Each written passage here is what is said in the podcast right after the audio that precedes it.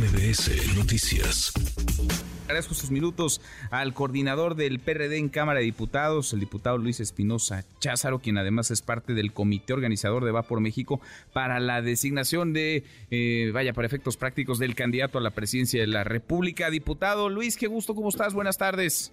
Bien, Manuel, te saludo con el gusto de siempre. Gracias por platicar con nosotros. Muchos temas eh, que platicar contigo. De entrada, esto último, lo conversábamos con Enrique La Madrid, con Xochil Gálvez. Eh, ya está definido el comité que va a estar, digamos, acompañando, organizando todo este, este proceso. Están las reglas claras, eh, diputados. Están los tiempos, las formas bien definidas y serán aceptadas por quienes busquen la candidatura presidencial.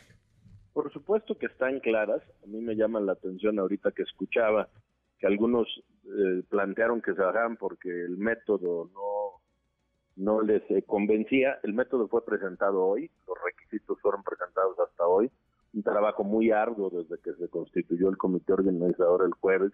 Ayer nos pasamos toda la tarde en reunión puliendo estas reglas para que sean claras, para que sean equitativas yo no me quedo con los que se han bajado, me quedo con los que se quedan arriba, que de inicio sabíamos que son los que tienen una fuerza social que les respalda, y tú, y lo decías tú muy bien, los que se han ido bajando son los que menos posibilidades tenían.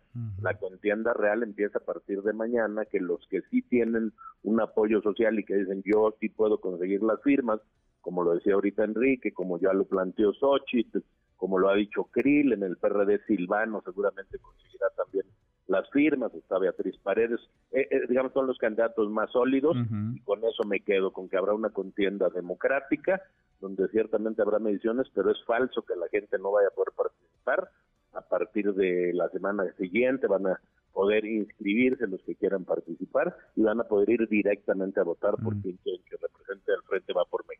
Parece que más bien se bajaron los que se subieron solos, ¿no? Porque no, no muchos los estaban eh, acompañando ni arropando. Iba a ser complicado que tuvieran éxito y mejor se bajan antes de que empiece la, contienda. Ahora, ¿cómo va a funcionar este, este comité? Porque habrá, entiendo, seis representantes de los partidos políticos, dos por partido, dos del PRD, dos del PAN, dos del PRI y siete digamos, eh, ciudadanos, siete eh, representantes no partidistas en este comité así como lo acabas de plantear, una mayoría ciudadana con amplia experiencia en elecciones, eh, de ellos seis son ex consejeros del INE o del IFE y, uno fue el director del Registro Nacional de Electores. Hay mucha experiencia acumulada en quienes nos aceptaron a los partidos conducir el método, en realidad lo conduce la sociedad civil, hemos estado ya trabajando, te digo prácticamente diario, y a partir de mañana pues las inscripciones a partir de el 14 las eh, la recolección de las firmas luego vendrán los debates luego vendrá otra encuesta es un proceso muy completo ¿eh? muy muy completo muy innovador e inédito nunca los partidos habían permitió que la sociedad civil condujera el proceso de elección.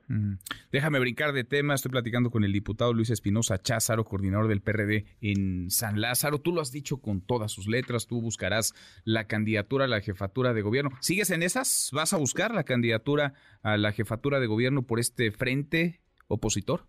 Por supuesto que lo voy a hacer, creo que tengo buenas eh, posibilidades y a diferencia de otros lo haré con el método que los partidos determinen en la ciudad. Todavía los presidentes no han planteado, lo que han dicho es que tendría que ser un método similar al de la presidencia de la República, pero con el método que los partidos determinen yo voy a participar y no solo eso, creo que puedo abanderar la coalición va por la Ciudad de México de manera muy seria. El método que te pongan, con ese método vas al, al son que te toquen, con ese bailas pues en mi rancho dicen que el que es perico donde quiera es verde, entonces pues hay que hay que aceptar que, los procesos de selección son eso y no lo digo como una valentonada, también he dicho que si yo no fuera quien está mejor posicionado para encabezar este esfuerzo, apoyaré a quien a quien así fuera un hombre o una mujer. Yo le expreso todos mis respetos a los panistas, a los priistas, a algún perredista que ha levantado la mano, merecen todo mi respeto. Yo quiero proponer para la Ciudad de México y no confrontar ni dividir a, la coalición va por la Ciudad de México. Ahora, me imagino que arrancarán en la Ciudad de México en cuanto concluya, ¿no? El tema de la, de la presidencia.